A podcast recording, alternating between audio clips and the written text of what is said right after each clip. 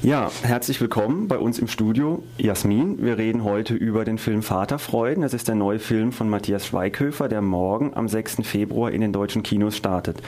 Und ich denke, ohne ihn gesehen zu haben, kann man sagen, es wird ein typischer Schweighöfer-Film. Er selbst führt Regie, er selbst spielt auch die Hauptrolle, nämlich ein junger Mann namens Felix, der eigentlich ein ganz glückliches Junggesellendasein fristet, bis zu dem Moment, wo sein Bruder bei ihm einzieht. Und zwar nicht allein, sondern mit einem Frettchen namens Carsten. Felix bekommt dann Geldprobleme und hat dann die Idee, durch Samenspende Geld zu verdienen. Und das Ganze wird dann problematisch, als ihm Carsten, also das Frettchen, und ich zitiere jetzt die offizielle Filmbeschreibung, in Felix Kronjuwelen festbeißt. So, das sitzt und Felix realisiert plötzlich, er will eigentlich nicht nur Samen spenden, sondern er will richtig Vater werden. Und dann macht er sich auf die Suche nach der Mutter seines Kindes. So, so viel mal kurz zur Handlung. Jasmin, ähm, du warst Komparsin bei dem Film Vaterfreuden. Ähm, wie war das für dich, einfach mal bei, einem, bei einer so einer großen Filmproduktion, bei einer großen deutschen Filmproduktion mitzumachen? Äh, sehr spannend. Das war ähm, sehr schön. Es war meine zweite äh, Möglichkeit, Komparse zu sein in einem Film. Ähm, es war natürlich aber eine größere, vor allen Dingen Kinoproduktion. Und ähm, da das ganze Schauspiel mich eh interessiert, war das natürlich äh, ideal für mich. Es war sehr schön. Mhm. Ähm, du warst Komparsin. Was war deine Aufgabe? Was musstest du machen? Was war deine Rolle, deine Komparsenrolle? Mm, ich hatte drei verschiedene Komparsenrollen. Also ich war an drei Drehtagen dort. Äh, bei dem einen war ich Theatergast. Bei dem letzten Drehtag war ich Krankenschwester und beim, jetzt muss ich zurückspringen, beim ersten war ich ähm, einfach nur, ich bin durchs Bild gelaufen vor dem Theater quasi, das nachher in, mhm. im Kino so kam. Okay. Ähm, Im Theater, da warst du wahrscheinlich nicht alleine, da waren ein paar andere Leute mit dir noch da, es waren mehrere Theatergäste. Wie läuft das? Kommt man da rein und wird einfach zugeteilt oder alphabetisch? Wie, wie entscheidet sich das dann, was man wo wie macht, wo man sitzt? Hm, ich weiß nicht genau, die, ähm, die machen das schon relativ zufällig wahrscheinlich, aber die haben ja da auch ein Auge dafür, die ganzen Komparsenbetreuer und, und Co-Regisseure und sowas. Ähm, und dann kommt man da an, ziemlich früh morgens muss ich umziehen entsprechend für die, die Kleidung, die da genannt wird. Und dann ähm, wurde man ausgewählt, ob man in den ersten Reihen mitsitzt, wo die äh, Hauptdarsteller sitzen, oder ob man eben einfach hinten der Bildfüller spielt. Mhm. Und du, was hast du gemacht? Ich hatte das Glück, dass ich direkt neben der Hauptdarstellerin saß, also zwei Sitze von Matthias Schweighöfer. Mhm. Oho, nicht schlecht, nicht schlecht. Ähm, das ist einfach auch eine tolle Erfahrung. Ich denke, das macht einfach Spaß. Wie kam es denn jetzt dazu, dass sich dir die Möglichkeit gegeben hat, bei so einem Film mitzuspielen? Das wollen ja sicherlich viele. Wie, wie hat sich das zugetragen? Matthias Schweighöfer hat über Facebook ähm, Ausrufe gestartet. Und ähm, auch übers Radio anscheinend, aber halt nur in München. Und dann habe ich mich da beworben übers Facebook und habe da eine Bewerbung hat man dann hinschicken müssen, also per E-Mail mit äh, Bewerbungsfoto und sowas. Und dann wurde man unter, also jeweils natürlich pro Drehtag unter so circa 500 bis 1000 Bewerbern ausgesucht. Mhm. Mm, und ja, je nachdem wurde man dann halt eingeteilt. eingeteilt. Einer Sache zugeteilt. Okay. Ähm, also du wurdest quasi, hast dich beworben, hast den Facebook-Aufruf mitgekriegt, hast dich beworben, bist genommen worden. Dann macht es sehr viel Spaß und man hat irgendwie viele Eindrücke. Ähm, und das Ergebnis ist ja ganz witzig. Man kann sich dann hinterher im Kino sehen oder im Fernsehen. Ähm, aber der Tagesablauf, also ich kenne das selber auch ein bisschen von mir. Ich war mal Komparse bei einer Tatortproduktion vom SWR in Baden-Baden. Und da sind wir eigentlich drei Tage nur irgendwie in der Landschaft rumgestanden, hatten nichts zu tun. Dann durften wir zwei, dreimal durchs Bild gehen und das hat man hinterher nicht mehr im Fernsehen gesehen. Also das war alles jetzt nicht so wahnsinnig spannend bei so einer Kinoproduktion, zumal wenn man in der ersten Reihe sitzt, stelle ich mir das ein bisschen anders vor.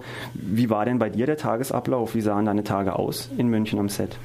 Mm, also grundsätzlich war das alles schon sehr anstrengend und lang. Also so 12 bis 15 Stunden würde ich jetzt mal schätzen, waren das schon. Und als Komparse ist man von vornherein immer schon ähm, man muss bereitstehen und ist so, keine Ahnung, kann auch sein, dass man drei Stunden nichts machen muss, aber muss trotzdem irgendwie parat sein. Ähm, für mich ist das aber, ähm, mir hat das einfach mega Spaß gemacht. Also ich habe das geliebt. Ich habe geliebt zu gucken, wie die Kameraeinstellungen unterschiedlich aus, äh, aussehen, wie die Bilder unterschiedlich aufgenommen wurden, wie, keine Ahnung, die, die Darsteller immer wieder neue Sachen ausprobiert haben auch und ähm, wie dann doch das Drehbuch irgendwie klar fix ist, aber doch sehr flexibel. Und ähm, ich, ich, das, da gehe ich voll drin auf. Von dem her ist, war das für mich nicht so. Also ich, mir wäre es tatsächlich auch, wenn ich ehrlich bin, egal gewesen, ob ich im Film aufgetaucht wäre oder nicht. Weil, also alle anderen haben immer gesagt, boah, wenn ich nicht mal im Film komme, dann ist ja ganz kacke. Und dann war meine Erwartung eine ganz andere. Aber das war für mich nicht so, weil ich einfach Spaß dran, also tatsächlich hatte ich wirklich einfach Spaß dran. Mhm. Ähm, also echte Begeisterung. Und jetzt hast du gerade eben schon angedeutet, du hast gesehen, die Kamera hat sich verändert und es wurde 20.000 Mal aufgenommen und verschiedene Einstellungen. Hast du viel mitgekriegt von den Dreharbeiten? Hast du vielleicht auch direkt mitgekriegt, wie Matthias Schweighöfer so am Set agiert? Man kennt ihn aus Interviews, er ist immer sehr eloquent, jung, schlagfertig, charmant. Ähm, wie ist er so am Set hinter den Kulissen? Ist er da auch so? Er ist nicht viel anders. Also er, er ist nicht grundsätzlich aufgesetzt, aber er... Ähm er weiß sich schon zu verkaufen, würde ich jetzt mal sagen, in den Interviews. Also er war, er hatte Tage, da war er super drauf und er hatte Tage, da war er überhaupt nicht drauf und hat die Komparsen teilweise nicht mal angeguckt ich glaube, da wächst einem halt das eine oder andere schon auch über den Kopf und überfordert einen, auch wenn man so groß ist oder gerade wenn man so groß ist vielleicht.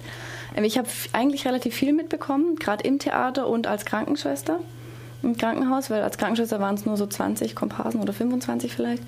Und im Theater war ich ja direkt ähm, neben den Hauptdarstellern gesessen, deswegen habe ich das alles ziemlich hautnah mitbekommen. Ähm, aber zum Beispiel vorm Theater habe ich ganz wenig mitbekommen und man hatte dann auch wenig Chancen, äh, da mal in diesen, in diesen Bereich zu kommen, wo man sich das alles anschauen kann und bei den Schauspielern natürlich zu sein. Und die waren untereinander sehr äh, cool miteinander alle und sehr menschlich und sehr freudig, aber war schon so eine Grenze zwischen Komparse und Nicht-Komparse. Mhm. Bisschen schade, aber ist vielleicht so dann auch so in so einer großen Produktion, wenn man dann ja, wenn dann alles spitz auf Knopf geht und dann vielleicht auch der Stresspegel steigt bei den einzelnen Protagonisten. Jetzt ist es so, dass die Filme von Matthias Schweighöfer in der Regel finanziell, kommerziell sehr erfolgreich sind. Also der letzte, der Schlussmacher, der war Top 1 in Deutschland, ähm, hat den Hobbit von Platz 1 verdrängt, hat Till Schweiger überholt, was man in Deutschland erstmal schaffen muss. Ob das jetzt gut ist, ist eine andere Frage, aber in kommerzieller mhm. Hinsicht ist das schon erstmal ein Erfolg. Ähm, das wird jetzt auch nicht anders sein, wage ich mal zu prognostizieren. Kommt denn das auch bei den Komparsen an? Also war das für dich irgendwie auch finanziell lohnenswert? Leider gar nicht. Also man hat weder die, weder die Fahrtkosten bezahlt bekommen, noch hat man ähm, da eine Entlohnung dafür bekommen.